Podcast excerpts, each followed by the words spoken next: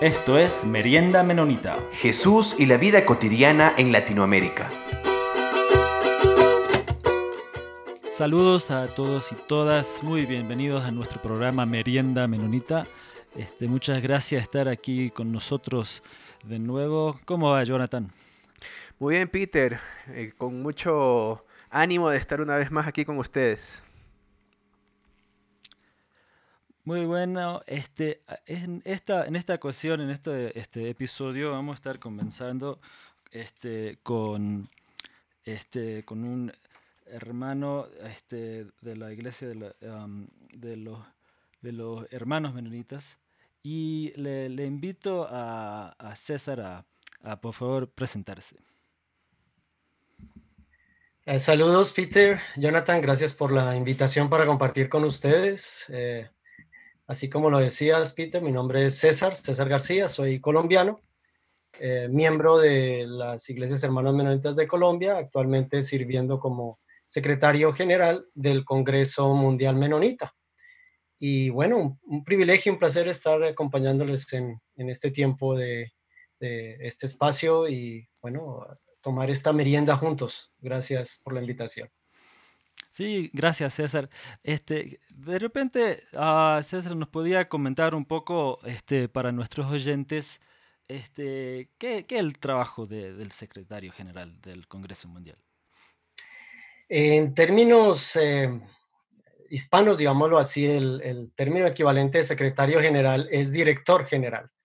Eh, en Latinoamérica normalmente no usamos eh, mucho la palabra secretario general, aunque la vemos en algunos contextos como en las Naciones Unidas o en otras organizaciones eh, políticas eh, a nivel latinoamericano se usa, se usa ese, término, pero eh, sí, el secretario general básicamente es el director general del Congreso Mundial y el Congreso Mundial Menonita es la comunión global, o dicho en otras palabras, la Iglesia Mundial que agrupa eh, comunidades anabautistas de diferentes corrientes. Hay menonitas, hay hermanos menonitas, que es otra vertiente en el anabautismo, también hay hermanos en Cristo, de igual manera Iglesia Evangélica Menonita, eh, otras eh, agrupaciones o movimientos dentro del movimiento anabautista que no necesariamente utilizan la palabra o el nombre menonita, pero que se identifican como anabautistas.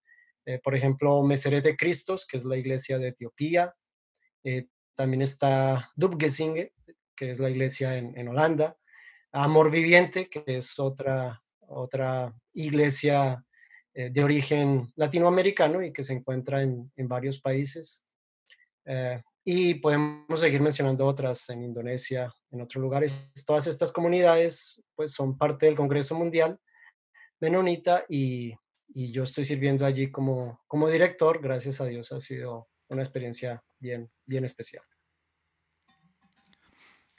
Eh, César, quería este, ver si, si nos podía comentar un, un, poco, o de repente tendría este, algunos relatos o algo, de, de, cómo, cómo es que la, la iglesia menonita, la iglesia anabautista, está viviendo y siendo iglesia en estos tiempos de, pandemia. Quizás de repente nos puede comentar algo desde Latinoamérica y quizás también de más allá también.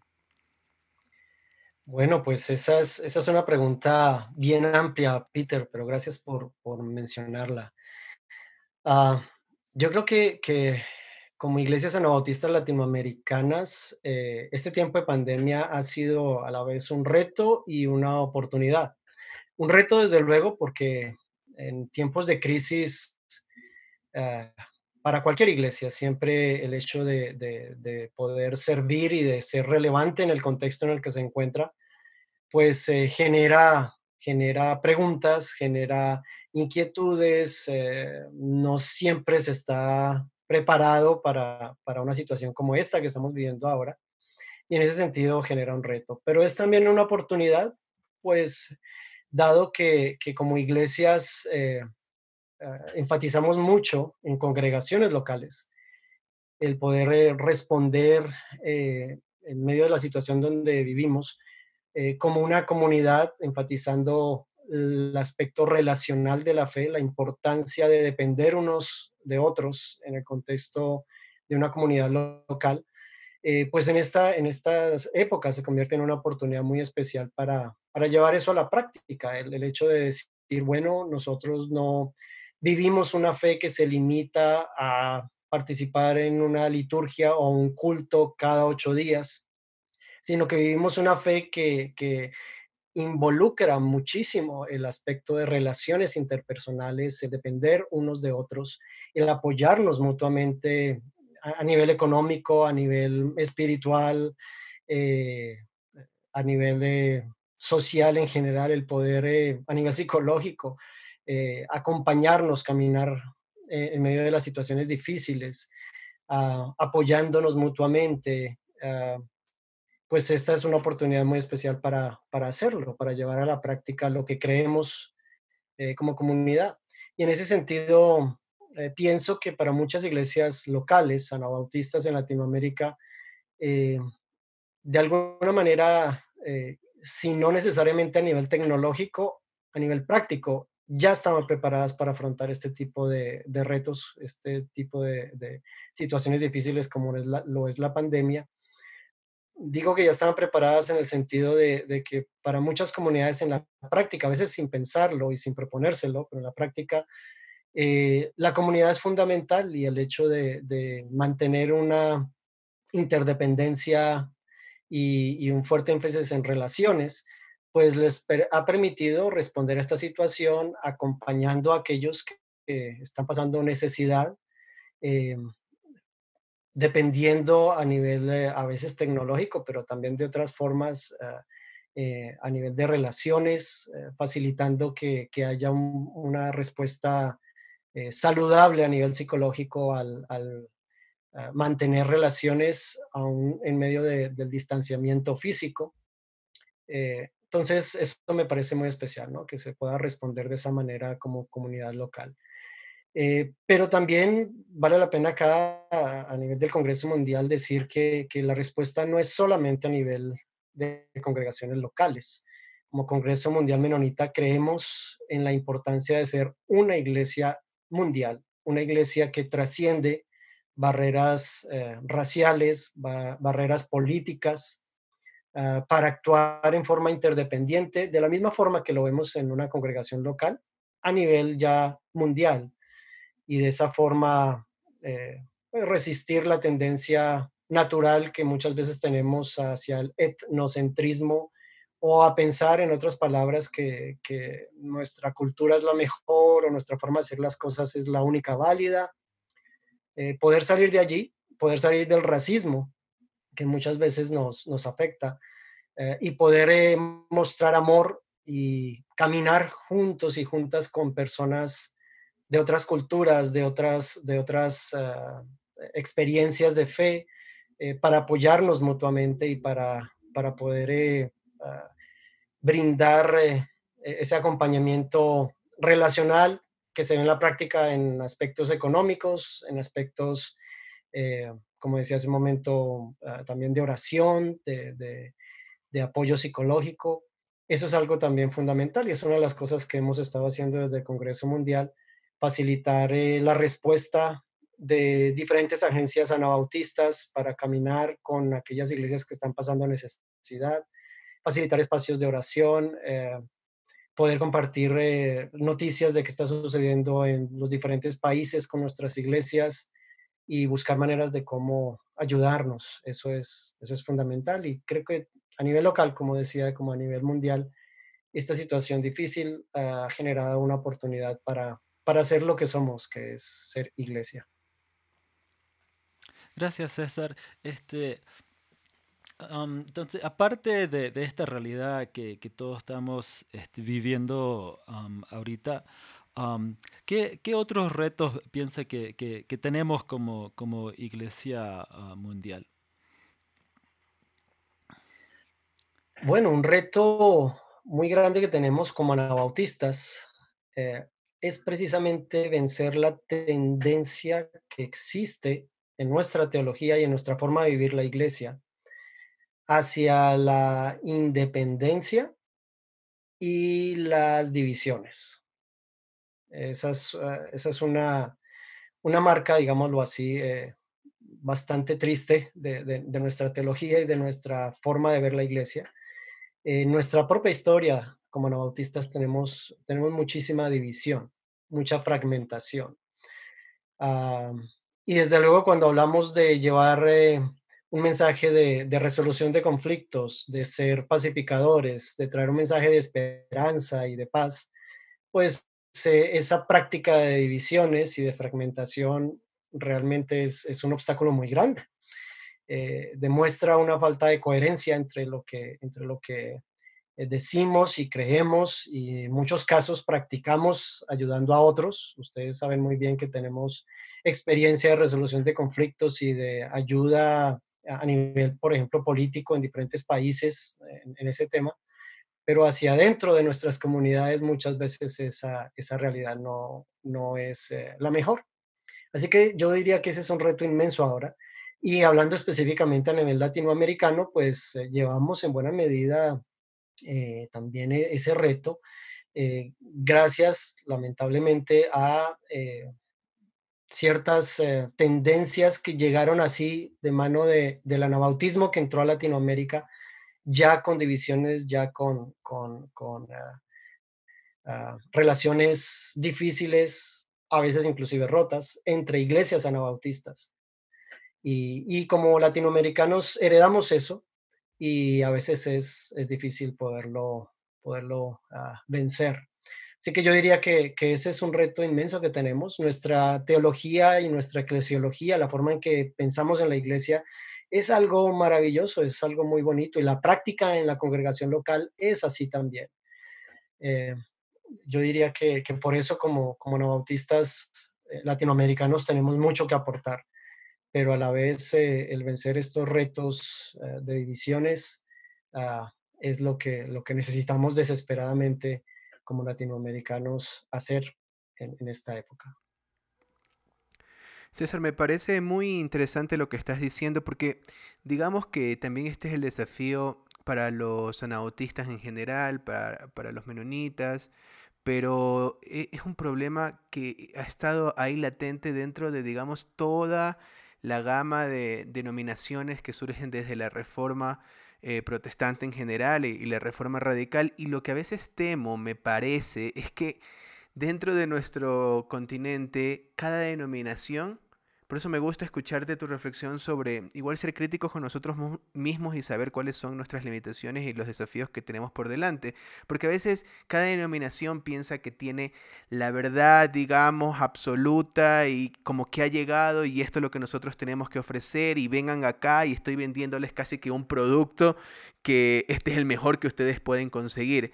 Pero de alguna forma tú adentras un poco, que tal vez no sería, entre comillas, no digamos, si tenemos este lenguaje de, del, marketing, la mejor aproximación a querer vender algo, pero nosotros no queremos vender nada, ¿no? Pero, pero digamos, me, interesa bastante esta reflexión que estás haciendo sobre lo mucho que todavía estamos fragmentados y que tenemos este, por delante. Eh, ¿Podrías mencionarme un poco y profundizar un poco sobre esto? Sobre, ya, este es un desafío dentro de nuestra, de nuestra denominación, de nuestra tradición, pero, ¿cómo, ¿cómo se jugaría esto un poco con, con otras denominaciones y con otras tradiciones cristianas en, el aspecto en cuanto a diálogo? Ah, bueno, Jonathan, ahí, ahí hay bastante tela que cortar. Ah, a ver por dónde empezamos. En primer lugar, ah, es un problema, eh, no solamente anabautista, como bien mencionas, es un problema en, toda todo el sector protestante. Eh, el hecho de la fragmentación y las divisiones que de por sí fue eh, en buena medida una razón por la, por, la cual la Iglesia Católica ah, no estaba, no estaba eh, de acuerdo con, eh, la idea de separación. y creo que aquí hay que, mencionar varias cosas. en el concepto mm, más católico, más luterano tal vez también, la idea de fragmentación o división tiene un marcado sentido de pecado. En, eh, términos mm, anabautistas muchas veces se consideró la división o la fragmentación como algo necesario para ser fieles, para ser éticamente eh, puros. Entonces ya, ya de por sí ahí tenemos un punto de partida bastante diferente, ¿no? Eh, si tú quieres ser fiel y hay desacuerdo en la iglesia, entonces tienes que separarte y crear otra comunidad. Y eso ha generado, como mencionaba hace un momento, muchísima fragmentación. Eh, yo creo que necesitamos como nautistas volver a, un entendimiento neotestamentario basado en el Nuevo Testamento de lo que es, de lo que es la división. Es, es bastante serio el tema de la división. En términos, en términos bíblicos, eh, la división es pecado. Básicamente es siempre el resultado de pecado. Eh, la fidelidad y, la pureza ética tiene que verse en términos bíblicos siempre en el marco de relaciones de amor e interdependencia. Eh, y hay diferentes razones para eso, ¿no? primero porque demuestra cómo es Dios. teológicamente hablando, eh, en medio de, la Trinidad, de, la diversidad que vemos en Dios, eh, la unidad allí es perfecta. ¿no? Creemos en, un Dios verdadero. Así que la unidad eh, va de la mano de, la teología, refleja lo que creemos. por otro lado, tiene también un sentido misionero, hasta recordar las palabras de Jesús cuando decía que no por nuestra buena doctrina o no por nuestra ética perfecta otros llegarían a, creer en Jesús. Jesús es muy claro al decir que es básicamente por la calidad de relaciones que mantenemos. El hecho de ser uno es lo que dice a, otros que somos seguidores de Jesús, que, estamos llevando a la práctica lo que creemos respecto a Jesús. Entonces, eh, y podría seguirme, como decía hace un momento, mencionando más y más razones por las cuales la unidad es fundamental. Ahora sí es cierto, en la escritura hay desde luego espacio para el distanciamiento como última medida cuando definitivamente no hay entendimiento. Pero ese distanciamiento no significa empezar otra iglesia o crear otra, uh, digámoslo así, otro reinito independiente. Eh, ese distanciamiento se da como tal, es un distanciamiento, pero en el marco de eh, dar cuentas o rendir cuentas interdependientemente en el marco de seguir trabajando eh, interdependientemente, aún en la distancia, en el marco de mantener relaciones. Entonces, eh, es esa la razón por la cual necesitamos eh, recobrar ese sentido bíblico de unidad. hay situaciones en la escritura que nos hablan de distanciamiento, otra vez como última, última situación extrema, pero muchas veces eh, como bautistas lo hemos hecho como, como la primera salida. Y eso lamentablemente nuevamente daña nuestro, nuestro testimonio en el seguimiento de Jesús. Y esta misma forma de pensar pues nos lleva precisamente a, a buscar relaciones con iglesias ah, con quienes en el pasado no hemos tenido el mejor entendimiento. Es en el caso de la iglesia católica, la iglesia luterana, la iglesia reformada, que son eh, diferentes vertientes en la fe cristiana que en el pasado persiguieron al anabautismo, eh, pero que hoy en día en el caso de la iglesia luterana han reconocido ah, pues sus fallos, sus errores en ese proceso, han pedido perdón eh, a nivel oficial eh, como iglesia luterana, han expresado acercamientos y el interés en, trabajar en forma conjunta en, proyectos y en temas de interés común.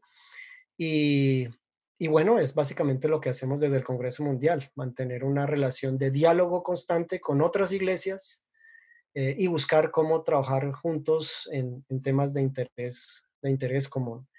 Ah, eso no quiere decir que negociemos principios o que en busca de, la unidad eh, negociemos eh, nuestras convicciones éticas.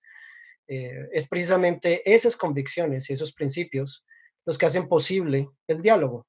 Si, si, si tú los negocias, entonces ya no hay nada que hablar. Pero el poder eh, dialogar es, es fundamental y, es gracias a tener una identidad clara que ese diálogo se puede presentar y que podemos ofrecer eh, lo que tenemos como anabautistas para enriquecer a otros y también recibir de otros lo que necesitamos eh, recuperar y, trabajar en nosotros mismos, como precisamente este tema de, de la unidad. César, antes de pasar a la siguiente pregunta que tengo para ti, este, pensaba un poco sobre estas ideas eh, que son un poco como mitos que están ahí latentes, como que si nosotros ya logramos superar tal vez eh, el distanciamiento que tenemos eh, con, con algunas denominaciones, y yo pienso que en realidad hace poco en España, hace poco digo, hace algunos años, ¿no verdad? En España todavía había como que de parte de los católicos esta, digamos, sospecha que veían hacia los evangélicos. Sé que en Colombia, por ejemplo, también. Y, digamos, en los anabautistas se agrega un plus aquí, que es el hecho de que los anabautistas históricamente fueron perseguidos no solamente por los católicos, sino también fueron perseguidos, como tú ya mencionaste, por, por los reformados, por los calvinistas. Entonces digamos que tuvieron una doble persecución ahí. Eh, y como reflexionábamos con otro invitado anteriormente, nuestra herencia latinoamericana, digamos, del contexto general protestante, hablo muy, muy general, ¿no verdad? También es muy anabautista, pero la gente no lo reconoce como tal. La gente piensa que vienen directamente casi herederos de Lutero y de, Juan Calvino, pero no, tienen, tienen el hecho mismo del bautismo, ¿no verdad? Que la mayoría eh, practicamos eh, el bautismo por inmersión, ya personas adultas. Pero tú mencionaste y he leído también bastante sobre esto. Hay un teólogo alemán, Wolfgang Pannenberg, donde decía, la reforma no triunfó, la reforma falló. Eh, Stanley Howard dice, hay algo pecaminoso en la reforma. Y creo que tú ya has, hablado un poco sobre esto, eh, pero digamos, si nos ponemos a hablar en términos de énfasis, y la iglesia menonita ha dado diferentes énfasis, a, énfasis a, ciertos, a ciertas prácticas, a ciertas convicciones, a ciertas luchas, y también agregándole un elemento más ahí para complicar el asunto, que es el elemento de hacer teología contextual eh, y de fijarnos en nuestro contexto ahora, y con eso quiero pasar a la siguiente pregunta. tú escribes un prólogo al libro de Marcos Baker, se llama Centrados en Jesús. Y ahí mencionas que hay teologías que pueden ser, no necesariamente son malas, pero son relevantes para otros tiempos y para otros contextos. pero para nuestros contextos latinoamericanos ya no. Y hay otras que definitivamente no han tocado los temas de opresión, de situación de violencia que estamos pasando acá. Entonces mi pregunta es, ¿podrías ampliar un poco sobre esta reflexión y tal vez mencionar algunas de estas falencias y limitaciones de ciertas teologías y prácticas eclesiásticas? Porque hablemos también de prácticas eclesiásticas. Creo que una de las cosas que como menonitas creemos es que esa teoría y práctica no están separadas, están íntimamente unidas. Entonces hablemos también de prácticas eclesiásticas eh, que las hemos tomado también de manera crítica en nuestro continente. Bien, Jonathan, pues ah, uno de los, de los inconvenientes que tenemos en, en América Latina es la tendencia básicamente a traducir eh, directamente de otros idiomas y de otras culturas y simplemente usar las traducciones, traducciones de, libros, de textos y, de teologías, ah, sin preguntarnos si, si, si, se está respondiendo a, a nuestra necesidad eh, real, ¿no? Hay una historia muy famosa que seguramente ustedes han escuchado de, una persona que llegó a una tribu, creo que fue en el Cono Sur, ah, para compartir acerca de Jesús eh, con, una, con una tribu allí y el jefe de la tribu estaba escuchando con interés pues todo lo que, lo que esta persona estaba compartiendo sobre Jesús. Y al final de toda la exposición, entonces el jefe de la tribu le dijo, pues mire, lo que usted menciona rasca bien, rasca muy bien. El problema es que rasca donde no hay comezón.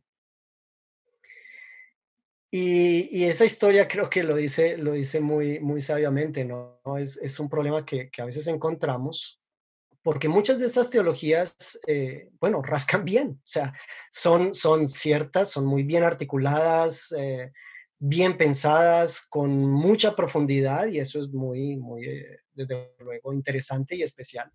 Pero dejan de lado ciertos temas que son importantes para tocar en, nuestra realidad latinoamericana, pues porque no son hechas desde Latinoamérica. Y entonces, eh, cuando simplemente usamos estas traducciones sin, sin buscar formas de traerlas al contexto de, de nuestro diario vivir como iglesia, eh, empezamos a hacer lo que, lo que dice esta historia, a generar un mensaje que, rasca muy bien, pero, pero no llega donde hay comezón. Entonces, si tú vas a una librería, por ejemplo, estoy pensando en librerías que conozco en Colombia, desde luego cada eh, realidad latinoamericana va a ser diferente, pero en muchas eh, librerías eh, colombianas tú llegas, encuentras en librerías cristianas em, muy buen material de oración, muy buen material de estudio bíblico, eh, muy buen material de administración de iglesia, muy buen material, así como también otros materiales que no son tan buenos en todos estos temas.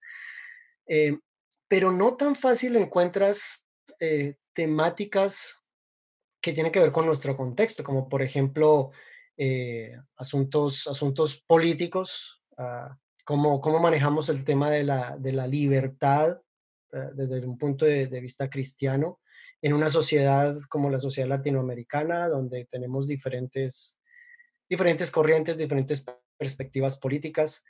Eh, ¿Cómo manejamos el tema de la reconciliación y del perdón cuando eh, tenemos casos en Latinoamérica de, eh, asesinatos, de injusticias creadas por grupos guerrilleros o por grupos paramilitares o por dictaduras militares? ¿Cómo manejamos el tema, el tema de, la justicia cuando tenemos en nuestras sociedades cárceles que están sobrecargadas, eh, cuando tenemos eh, procesos legales que no se solucionan fácilmente, cuando tenemos eh, masacres que han sido generadas en diferentes lugares, ¿cómo, ¿cómo entendemos la justicia? ¿Y cómo hablamos de estos temas? Perdón, reconciliación, justicia, trabajo por la paz. ¿Cómo hablamos de esos temas? Política, economía desde una perspectiva centrada en Jesús. Ah, es necesario que, hagamos eso. Gracias a Dios hay muchos eh, teólogos latinoamericanos y también teólogos de otros, eh, de otros lugares y contextos que han vivido en, Latinoamérica y que escriben para, nuestra realidad. Ah, yo quisiera que más y más de nuestras iglesias tuvieran acceso a ese tipo de material y se interesaran no, por, no simplemente por ser una iglesia más, eh, digámoslo así, igual a cualquier otra que encontramos, sino poder ofrecer esas, esas eh, características y ese color que tenemos como anabautistas en, en nuestro seguimiento a Jesús, que, que es tan relevante hoy en día en Latinoamérica. Gracias, César. Este, algo que, que, venimos haciendo este, aquí em, en, este, trabajando con, con, diferentes iglesias menonitas en, en, Ecuador, hemos estado reflexionando algo sobre este, la, la identidad anabautista y, y, y un, material que hemos usado es este libro de, de, de Palmer Becker, el um, este, teólogo canadiense, y, él habla sobre bueno, los, tres fundamentos anabautistas de, de, Jesús es el centro, de la comunidad es la, la, vida y la reconciliación es, es nuestro trabajo. pero algo que él, él menciona ahí, y, y, yo lo eh, sé personalmente en mi trabajo lo estoy este, experimentando aún más y más, es sobre el, el, punto de, de, de, ese punto de, de, reconciliación, de reconciliación con, con Dios y también reconciliación entre hermanos y, y, todo el mundo, ¿no? Pero él ahí este, reflexiona que, que hay muchas iglesias anabautistas mayormente en, en, el, sur global, ¿no?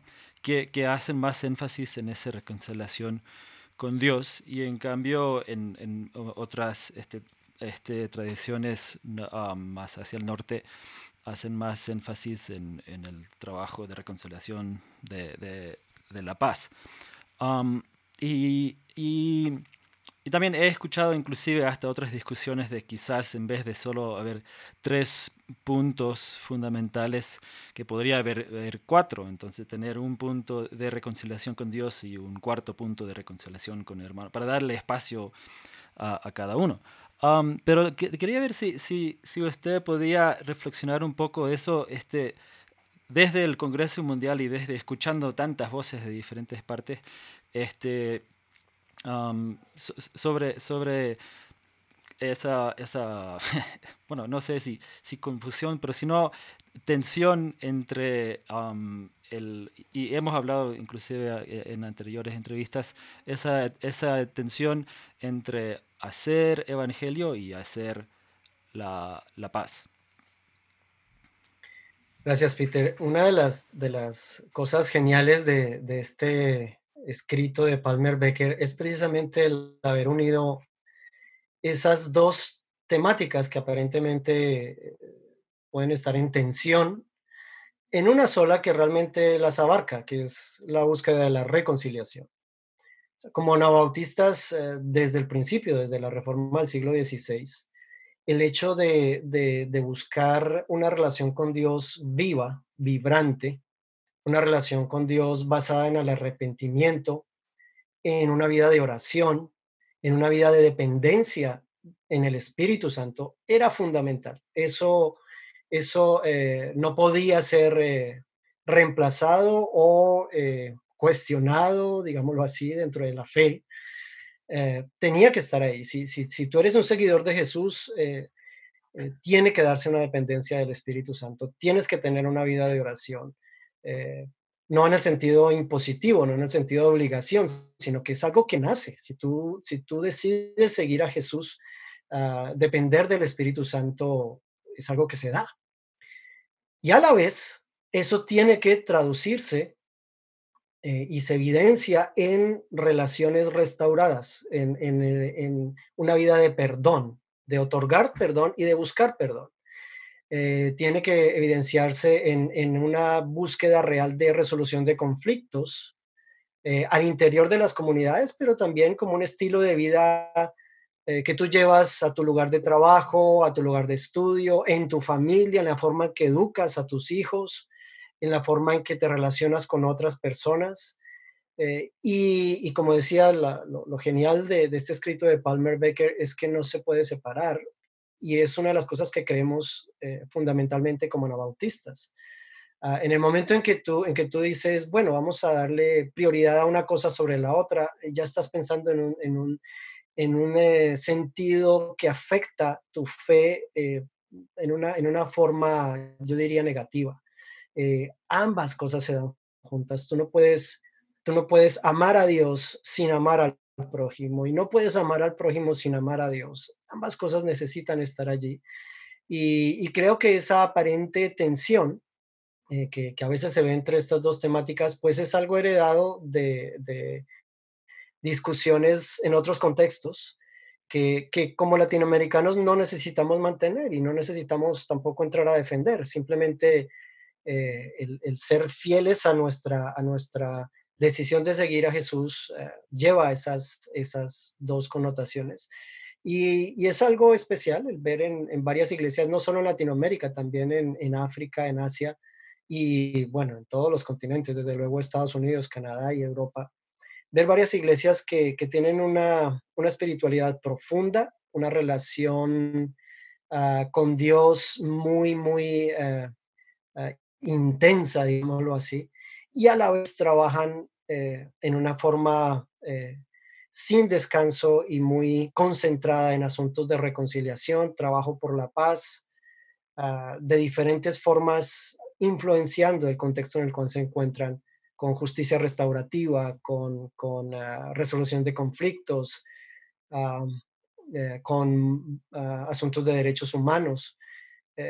Yo creo que esa, esa, forma de fe es algo que, necesitamos eh, mostrar mucho más, sin, mucho temor, sin mucha ansiedad y, más bien con determinación, porque es el tipo de fe que, que habla precisamente en Latinoamérica, en medio de nuestro contexto, de, cómo es el Dios en quien creemos y de por qué nuestras vidas han sido transformadas como resultado de esa, de esa relación con Dios. Una pregunta que, venimos haciendo y, es algo este, que ha sido algo muy interesante de, escuchar y, ahora de, tener de, este programa es este, queremos saber desde las diferentes perspectivas que, hemos podido unir en, este programa, qué es que las personas piensen que, es algo que el anabautismo ofrece para la iglesia latinoamericana Y también últimamente estamos preguntando si piensan que hay algunas críticas que puede haber también del, del anabautismo para, para la iglesia latinoamericana. Bueno, Peter, eh, pues hay ciertos temas eh, centrales que siguen siendo eh, relevantes y que como anabautistas podemos ofrecer, que surgieron justo desde, desde el inicio del movimiento anabautista. Uno de esos tiene que ver con, la separación de la iglesia y el Estado. Eh, como anabautistas, y eso lo, lo, conocemos por nuestra historia, eh, era fundamental, importante pensar en una iglesia que pudiera ser eh, crítica o ejercer una labor profética hacia el Estado o el gobierno sin importar la tendencia política de ese, de ese gobierno o de ese Estado esa forma de pensar, esta, esta independencia, ah, no se da simplemente por decir que es que es importante o bueno o positivo separar los poderes, el poder religioso del poder estatal, aunque desde luego que así es, pero tiene, tiene una razón más de fondo y es el hecho de, pensar que eh, nosotros como iglesia estamos respondiendo al llamado de ser una nueva creación y que en esta nueva creación, esta nueva comunidad que llamamos iglesia, por su práctica y su forma de ser, le muestra al mundo, a los poderes políticos y a los diferentes gobiernos, cuál es la voluntad de Dios para, el ser humano, para la sociedad. Cuando la iglesia confunde su razón de ser con un partido político o con un gobierno, con una tendencia política, eh, comienza a perder precisamente ese sabor, esa sal que tiene como iglesia para mostrar a la humanidad cuál es la intención de Dios para el mundo. Ah, y esa experiencia de, dejarse seducir por el poder político, pues la encontramos a lo largo de la historia de la iglesia en todo el mundo. Y lamentablemente yo diría está reviviendo en Latinoamérica. A veces pensamos como latinoamericanos, bueno, lo que tenemos que hacer para que hayan cambios reales aquí en esta sociedad sea cual sea el país en el que estamos, es tener un cristiano en la política, un presidente creyente que desde allí haga los cambios que sean necesarios. Eh, bueno, esta forma de pensar tristemente nos lleva a ver casos en Latinoamérica de presidentes protestantes o evangélicos que han estado en el poder y que han sido tristemente eh, casos lamentables. Eh, gobiernos latinoamericanos donde la mayor corrupción en la historia del gobierno se ha dado bajo uno de estos líderes políticos. Eh, podemos ver otros casos donde pensamos, o en otros contextos en Latinoamérica, que lo que tenemos que hacer es imponer una ética cristiana en la sociedad. Así que si tenemos varios líderes cristianos en la política o si logramos que ciertas leyes que evidencian una ética cristiana desde la perspectiva de mi congregación si logramos que ciertas leyes sean impuestas, entonces así logramos una sociedad más justa y, más eh, ética. Y entonces eh, encontramos congregaciones que apoyan un partido político, congregaciones que apoyan eh, que por mayoría democráticamente se impongan valores cristianos, que ellos piensan son valores cristianos, sobre una, una, nación o sobre un, sobre un país. Con esto estamos realmente yo diría, afectando negativamente nuestra misma idea de iglesia, porque nuestro, nuestro llamado como iglesia primordial, fundamental, es ser iglesia, es mostrar al mundo por la forma en que vivimos, por las relaciones que tenemos, por la forma en que actuamos, cuál es la voluntad de Dios para el ser humano y de esa manera atraer a otros hacia esa voluntad, hacia ese, hacia ese sueño que Dios tiene para la humanidad. Ah, desde luego, estamos llamados a influenciar la política, estamos llamados a poder traer buenos valores a nuestras sociedades, pero eso no se hace por coerción, por imponer desde arriba hacia abajo ciertas leyes o por traer gobernantes eh, que finalmente terminan eh, presa, digámoslo así, involucrados, víctimas a veces de las mismas estructuras que existen en, un, gobierno, ¿no? Ah, nuestro primer llamado es, es a vivir entre nosotros mismos como iglesia lo que, lo que es la voluntad de Dios y posteriormente a eso, eh, o de la mano de eso, influenciar a nivel político desde una perspectiva vulnerable, desde una perspectiva de, de exilio, de, diáspora, nunca en un poder político vertical desde autoridad o autoritarianismo de, de, arriba hacia abajo, sino siempre, siempre teniendo en cuenta que en la sociedad donde estamos, además de cristianos, también hay budistas, musulmanes, judíos, ateos, eh, personas que no tienen una fe determinada y los gobiernos están llamados para gobernar a todos ellos sin, sin imponer ah, perspectivas de ningún tipo, de ninguna, de ninguna, ah, de, ninguna de estas eh, diferentes corrientes sobre otras, siempre, siempre buscando más bien resultados consensuados. Ah, y nuevamente, como digo, eso es un principio fundamental del anabautismo que en Latinoamérica se está perdiendo y que necesitamos rescatar. Pero ese es apenas un tema, ¿verdad, Peter? Podríamos mencionar otros que siguen siendo muy relevantes en Latinoamérica, como el trabajo por la paz, como mencionaba, la reconciliación, la forma en que entendemos justicia. Eh, esos son, son temas anabautistas eh, que, son, que son fundamentales en Latinoamérica, que necesitamos revisitar constantemente como, como anabautistas latinoamericanos. César, qué, qué potente reflexión me parece y ya para ir cerrando, quiero, mencionar, porque tú decías de que, sí, hay un teólogo que lo pone en estas palabras, la iglesia no apoya a un partido político, la iglesia no busca apoyar un partido político, eso no es su meta, la iglesia es política en sí misma y es la política del reino. Y entonces más o menos estás llevando por ahí tu reflexión. Y lo que me sorprendió ahorita para mencionar que un libro que acaba de ser traducido hace poco tiempo al español por el ex arzobispo de Canterbury, eh, de, los anglicanos, Rowan Williams, eh, se llama Ser discípulo. Él llega a una parte donde reflexiona sobre la política y sobre los cristianos en la esfera pública. Y cuando él está hablando ahí, yo, me reconocí completamente ahí, digamos, por la tradición anabautista, y donde él dice, hemos caído en un error, cuidado, de estar apoyando a un partido político, de querer ubicarnos en el poder para hacer transformaciones, y esa no es la misión de la iglesia, la misión de la iglesia, y dice más o menos la reflexión que tú estás haciendo. Entonces, me parece que hay dos desafíos aquí. En primer lugar, tú planteas de que nosotros hemos estado cayendo tal vez en ese miedo de querer hacernos escuchar nuestra voz a través del poder político y, el lenguaje del poder, eh, donde no hay un diálogo, sino lo que se busca simplemente es este lenguaje de los derechos y de la tolerancia. Y, pero por otro lado, hacer escuchar nuestra voz, porque por ejemplo, hay una reflexión que hacía Rowan Williams y podemos pensar también otras reflexiones que hacemos, ¿no verdad?, en el ámbito latinoamericano de muchos otros teólogos y políticos acá, donde no saben que existe una tradición que ya está manteniendo esta postura.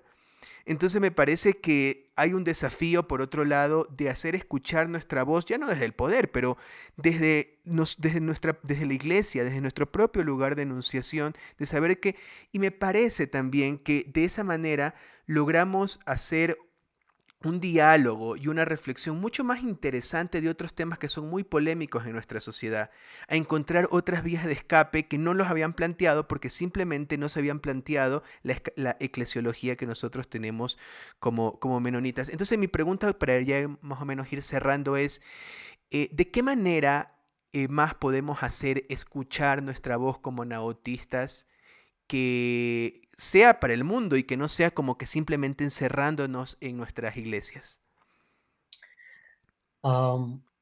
la voz profética de la iglesia es, es fundamental. Eh, siempre lo ha sido y siempre lo será. Es una de las, de las de los llamados, de la misión que tenemos como iglesia. Eh, pero la pregunta, desde luego, es ¿cómo? ¿Cómo hacer esa, esa voz profética? Y aquí precisamente es donde entramos a, diferenciarnos de algunas otras corrientes cristianas. Ah, porque para nosotros como anabautistas, eh, el, resultado es tan importante como el medio que usamos. El mensaje es tan fundamental como la forma en que lo transmitimos. Eh, si, si, yo quiero plantear una voz profética desde la fe, desde luego, eh, en Jesús, desde el seguimiento a Jesús, yo no puedo hacerlo eh, a través de medios de poder. Ah, medios de poder, eh, digámoslo así, lícitos o no. hablemos, por ejemplo, de la democracia. La democracia es un poder legal, ah, pero usar ese poder legal para imponer valores cristianos, ah, nuevamente, es, una contradicción de, sentido. Cuando Dios habla de la necesidad de, amarle libremente, de seguir a Jesús, como que es lo que creemos los anabautistas, como resultado de una decisión eh, sin ser coaccionada, eh, pretender imponer valores cristianos, eh, pues nuevamente es, algo, es algo que, no, tiene sentido, bien sea, así sea a través de la democracia. Eh, entonces la voz profética tiene que darse siempre desde una perspectiva del exilio, desde una perspectiva de, la diáspora, desde una perspectiva de la humildad y, desde una perspectiva de, la ausencia de un poder humano eh, político, porque allí es donde más se ve eh, precisamente el, poder de Dios para, para poder hablar. Es por eso que frente a, frente a partidos de izquierda, frente a partidos de derecha, frente a gobiernos de cualquiera de estas ramas, la iglesia necesita mantener una, una posición eh, crítica y, de labor profética, eh, que solamente es posible cuando hay, cuando hay esa independencia y, ese accionar desde, desde fuera de estamentos de poder. Ahora, esto no quiere decir que no puedan haber cristianos involucrados en la política. Claro que sí. Ah, eh, nuevamente, estamos llamados a influenciar, pero el cómo es la clave allí. Un cristiano en la política no puede estar allí simplemente para buscar eh, beneficiar a su propia iglesia o a, sus propias, eh, digámoslo así, teologías o sus propios énfasis éticos. Un cristiano en la política tiene que estar allí, entre otras cosas, para estar seguro de que todas las voces son incluidas. La suya propia, la de su iglesia, muy bien, pero la de otros también. Eh, la de otras fes, la de otros que no tienen fe, eh, como la entendemos desde, desde un punto de vista anabautista, precisamente porque, porque los gobiernos están allí para gobernar toda una sociedad en donde hay diferentes puntos de fe.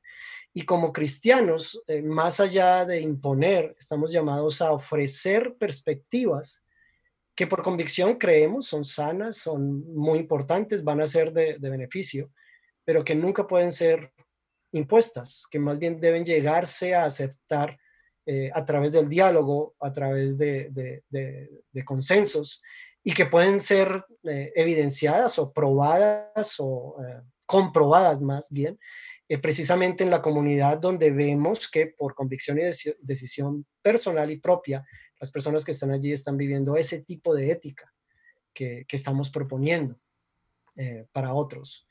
Entonces, eh, esa, es, la función que necesitamos. Y, curioso que menciones, eh, Jonathan, que, mucho de eso lo viste en, otros teólogos o líderes de otras, de otras corrientes, que es precisamente lo que encontramos con mucha alegría hoy en día.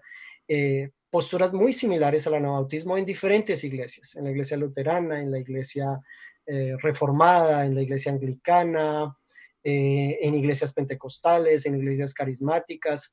Eh, y eso es algo pues que es muy especial porque desde luego nuestra fe no es, no es una fe de nosotros simplemente, sino que, sino que es precisamente algo que, ofrecemos y que, que, vemos también en, caminar con, con, otras iglesias y con otras comunidades. Curiosamente, vale la pena aquí decir que es triste, por otro lado, encontrar eh, líderes de iglesias anabautistas que tienen su mirada y su visión puesta en, valores y formas de pensar de otras iglesias cristianas, desconociendo su propia herencia y tratando de imitar y de casi que calcar lo que otras corrientes cristianas llevan y traen a, Latinoamérica eh, sin valorar lo que su propia, su propia corriente está, está buscando eh, traer. Y eso es muy triste, digo nuevamente, eh, pues porque precisamente hay una sed que vemos en otras corrientes cristianas de estos valores anabautistas que necesitamos rescatar. Y, y termino esta parte acá mencionando una, una conversación que tuve con un eh, sacerdote y profesor de teología católico en una universidad católica en, Bogotá. Él me decía, vea César, qué interesante. Hoy en día vemos todos estos eh, creyentes y cristianos, mayormente no católicos, básicamente evangélicos, protestantes, pentecostales, carismáticos, buscando posiciones de poder político, buscando cómo llegar a, gobernar en el país. Justamente cuando nosotros, decía él, como católicos, reconocemos el daño que nos ha traído el estar tan cerca al poder y queremos y estamos buscando formas de separarnos del poder. Ahora es que vemos todas estas iglesias pensando en cómo obtener eh, posiciones de poder, en el caso colombiano específicamente.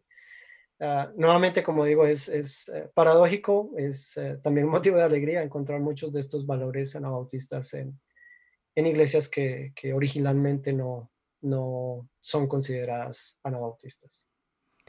Queridos y queridas oyentes, esto fue Merienda Menonita. César, muchas gracias por tu tiempo, muchas gracias por tu ministerio y todo lo que estás haciendo para, para la iglesia. Eh, Peter, ¿quieres decir algunas palabras para terminar?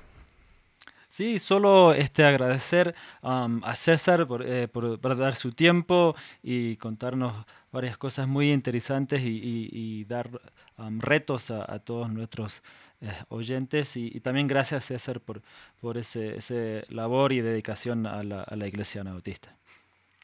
Peter, Jonathan, muchas gracias por la invitación. Gracias por esta oportunidad de compartir.